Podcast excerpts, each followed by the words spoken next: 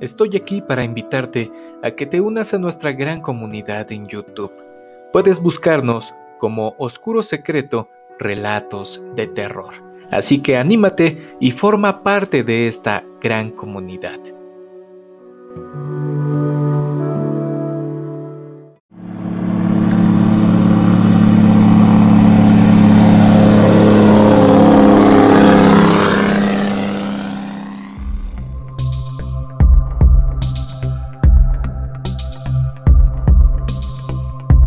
Amigos, ¿cómo están? Esta es la tercera entrega de la historia Cosas extrañas pasan en mi casa. Así que no perdamos el tiempo. Pónganse cómodos, disfruten de esta emisión con las luces apagadas y escuches lo que escuches, no te sugestiones. Si eres un poco susceptible, regresa mañana durante el día. Pero antes, no olvides suscribirte y dejar tu pulgar arriba. Necesitamos de tu ayuda para poder crecer. Te damos algunos segundos para hacerlo y que puedas retirarte con calma.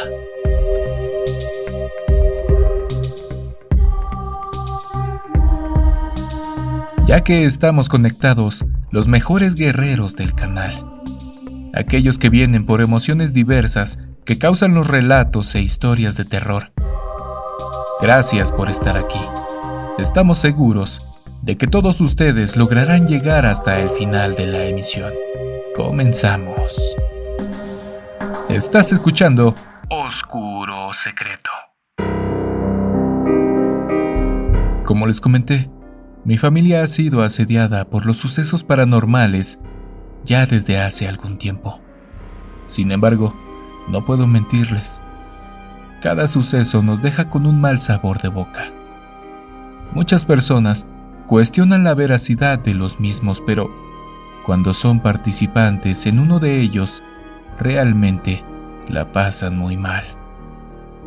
Y sí, todo gira en torno a mis investigaciones acerca del mundo paranormal, pero hoy le toca el turno a mi padre, y los sucesos que lamentablemente lo llevaron a perder la vida.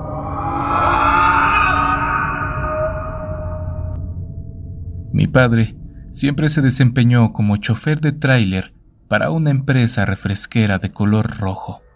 Me imagino que ya saben a cuál me refiero. Llevaba contenedores a diferentes estados de la República.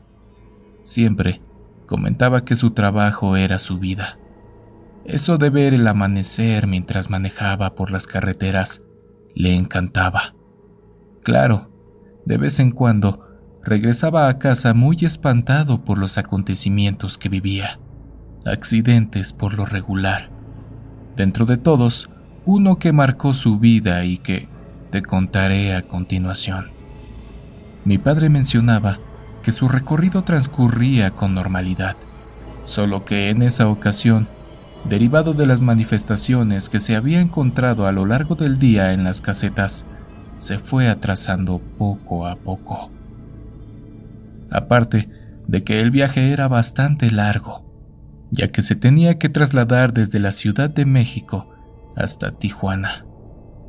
Por obvias razones, tendría que pasar por la ya tan conocida carretera de la Rumorosa. Se cuentan muchas historias sobre esta carretera.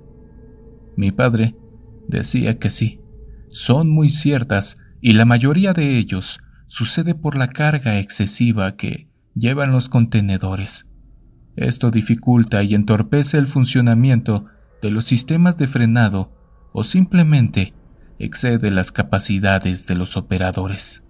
Se hizo de noche. El fastidio y las horas manejadas ya reflejaban en mi padre algo de cansancio. Buscó un paradero para poder cenar algo y lavarse la cara. Pronto, recuperó la fuerza necesaria para terminar con su recorrido y regresar a casa lo más pronto posible. No por la presión laboral, sino porque ese fin de semana era el cumpleaños de mi madre. Terminó de cenar y decidió comenzar nuevamente su viaje, sin pensar las cosas tan horribles que le tocaría vivir. Para ese entonces, Ya había pasado lo de mi hermano que les platiqué en la emisión anterior. Se podría decir que ya no era un incrédulo, pues por su propia experiencia se había dado cuenta de que las cosas malas existen. Subió a su unidad, acomodó algunas chucherías y se dispuso a emprender nuevamente el viaje.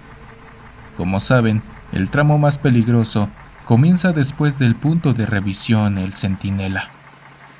Son 20 kilómetros de curvas y pendientes empinadas entre la Sierra de Juárez. Mi padre cuenta que comenzó el trayecto. El tiempo transcurría lentamente.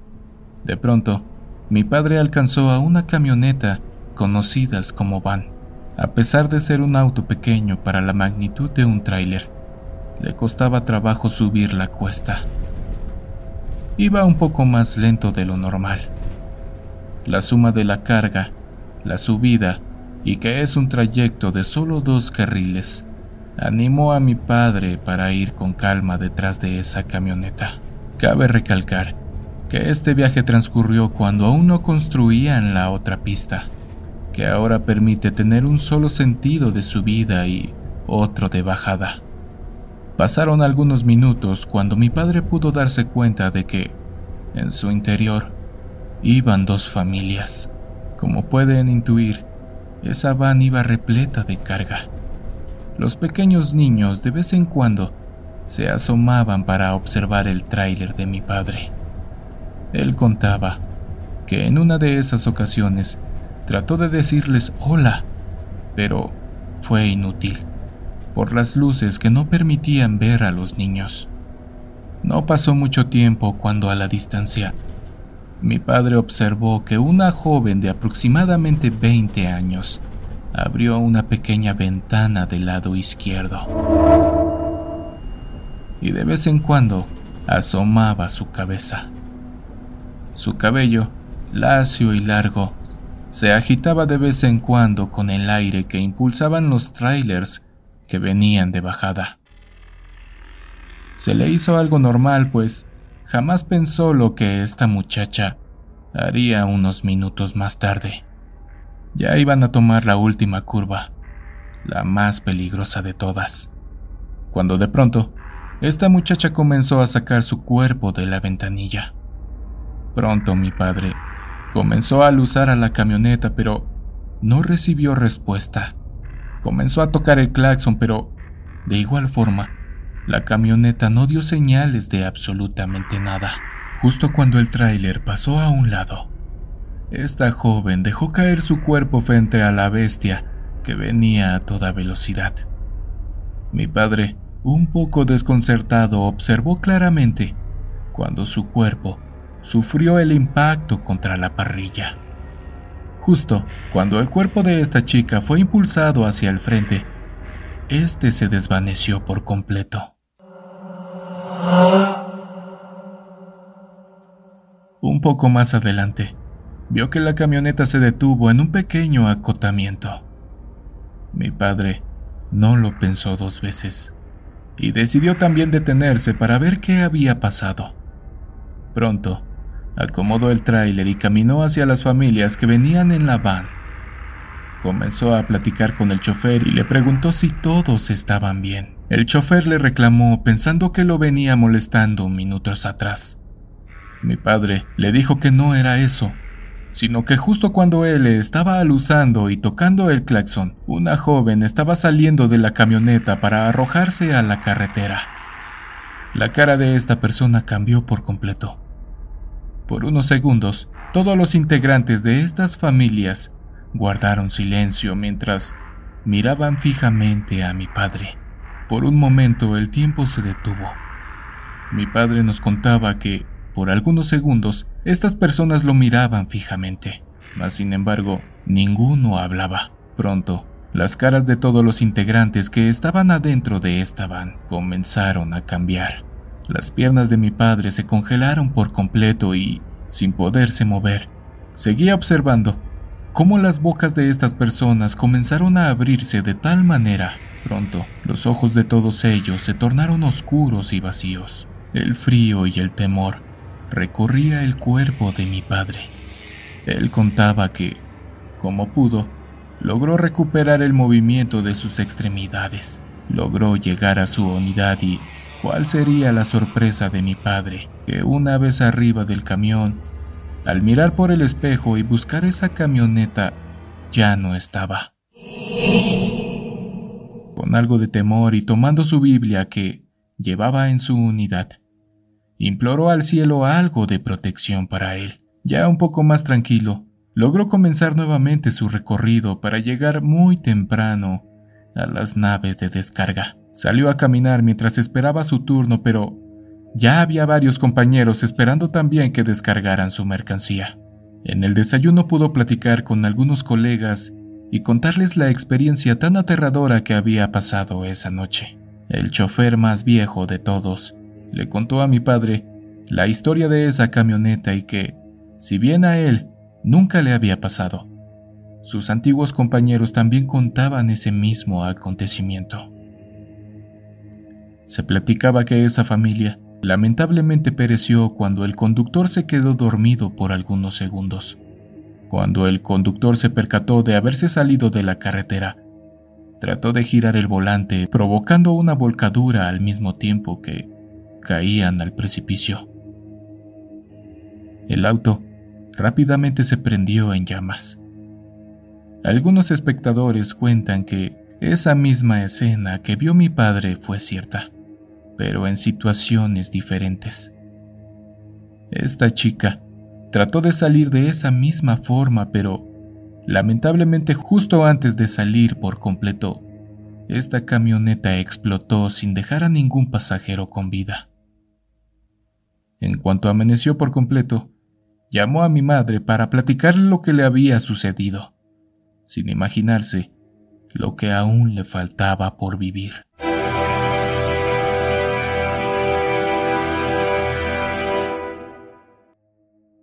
Le recibieron con normalidad. Descargó y pudo comenzar el regreso a casa. Su viaje comenzó con normalidad. Pasó sin problemas el tramo de la rumorosa, claro, en esta ocasión venía de día, así que, sin más, decidió olvidar lo que le había acontecido una noche atrás y dejarlo como una anécdota para contar a sus familiares y amigos. La noche invadió su camino. Él cuenta que eran alrededor de las 2 de la mañana cuando todo comenzó a salirse de control. Sus intenciones eran quedarse a dormir a la altura de Culiacán, pero Lamentablemente no lo logró, por lo que les contaré a continuación. Un poco de ansiedad invadió a mi padre en cuanto la noche cayó. Por momentos, llegaba a pensar que lo que le había pasado era por el cansancio o por alguna otra cuestión, sin embargo, las posibilidades de que otro suceso paranormal le pasara esa noche eran muy bajas. Eso era lo que lo relajaba un poco, sin embargo, jamás se imaginó lo que esa noche le sucedería entre los mochis y wasabe. A lo lejos, alusó a un bulto negro. Pronto bajó un poco la velocidad, pues es sabido por los conductores que muchas personas buscan una salida fácil a sus problemas, aventándose hacia los trailers para terminar con su vida. Pasó un poco despacio frente a una señora de aspecto tenebroso, mirando fijamente el camión que manejaba mi padre. Por un momento, pensó que era alguna mujer ambulante, sin embargo, todo cambió cuando al voltear y ver su retrovisor, veía que esta mujer seguía parada a un costado de él. El camión seguía en marcha, mas sin embargo, cada vez que volteaba, la mujer seguía ahí. En fracciones de segundo, mi padre comenzó a ver que esta mujer había comenzado a trotar cada vez más rápido hasta que alcanzó la cabina por completo. Llegó a tal grado que él podía ver a esta mujer correr a su costado por la ventanilla que está abajo a la altura de los pies. Se imprimía velocidad, pero aún así, esta mujer seguía corriendo junto a él. Mi padre contaba que sus ojos eran muy parecidos a la de los animales por la noche. Lo más impresionante pasó cuando este ser demoníaco saltó para subirse al cofre y mantenerse ahí por algunos segundos. Bastante alterado, mi padre tomó nuevamente su rosario y su Biblia mientras trataba de mantener el control y no causar ningún accidente en la carretera. Esta mujer emitía algunos sonidos bastante perturbadores.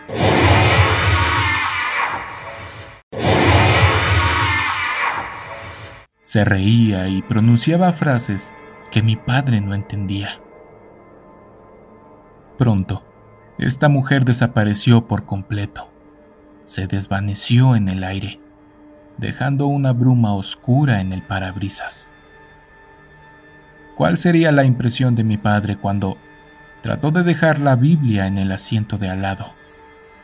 Esta mujer estaba ahora adentro del camión, en el asiento del pasajero y mirándolo con una cara tan demoníaca. En esos instantes, mi padre dio un volantazo por la impresión Tratando de controlar y frenar a la misma vez, logró detenerse y pronto comenzó la batalla. Mi padre no tuvo otra opción que comenzar a reprender a esta entidad.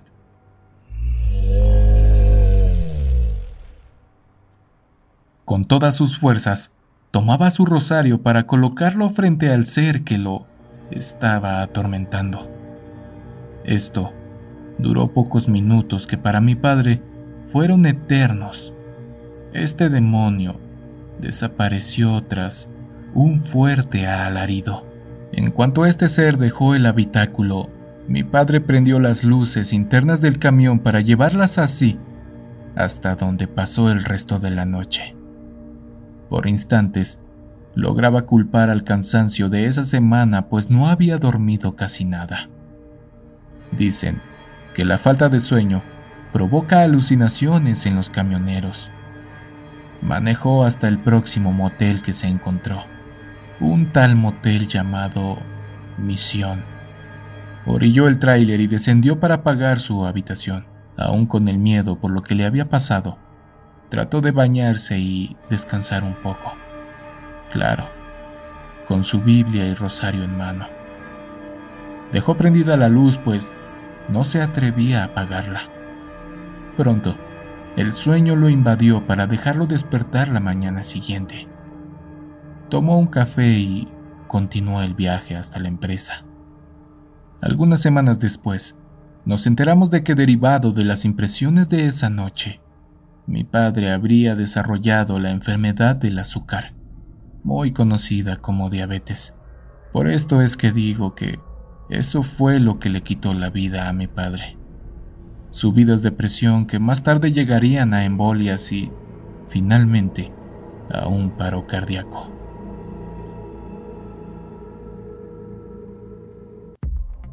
Amigos, gracias por llegar hasta el final de esta emisión. Si eres nuevo por aquí, te invito a suscribirte, activar la campanita y dejar tu pulgar arriba. Y a toda nuestra comunidad, no se les olvide dejar su comentario. Nos vemos en la siguiente emisión, que será la última entrega de esta historia que sin duda nos ha dejado en qué pensar. Nos vemos en una siguiente emisión de